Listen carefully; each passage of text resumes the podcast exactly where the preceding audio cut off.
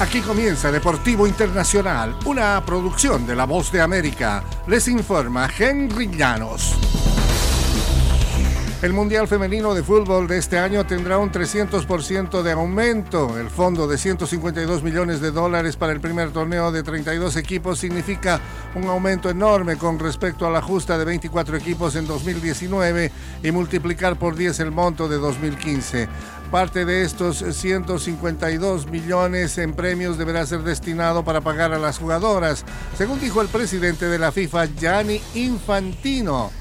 E Infantino expresó una vez más su enfado con las emisoras por sus bajas ofertas para obtener los derechos de televisión. Dijo que FIFA no venderá los derechos para el torneo en Australia y Nueva Zelanda por los precios que se están ofreciendo. Las mujeres merecen mucho, mucho más que eso y estamos allí para luchar por ellas y con ellas, dijo.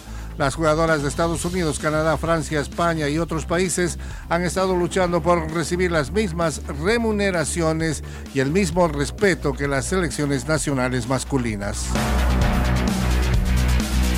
Y el Congreso de la FIFA ha reelegido el jueves por aclamación al presidente Gianni Infantino a un nuevo periodo de cuatro años luego que el dirigente suizo alardeara de que los resultados financieros de su gestión justificarían confirmar de por vida al patrón de cualquier empresa.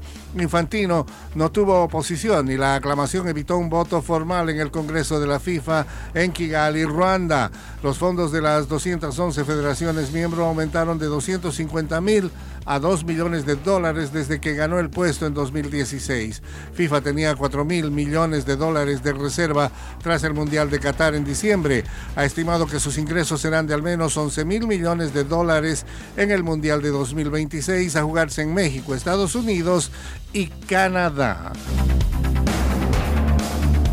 y los abogados del fútbol americano de la NFL urgieron a una juez de Nueva York que cambie su decisión ya que se decida por el arbitraje y no el juicio en la demanda de discriminación racial contra la liga y los equipos.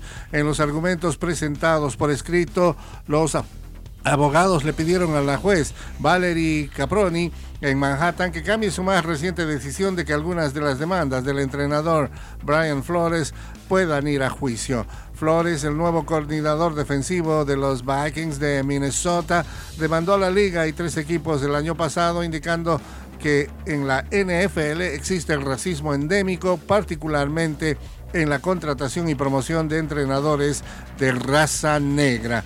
Caproni determinó el primero de marzo que las acusaciones de Steve Wilkes debían ir a arbitraje. Y hasta aquí, Deportivo Internacional de la Voz de América.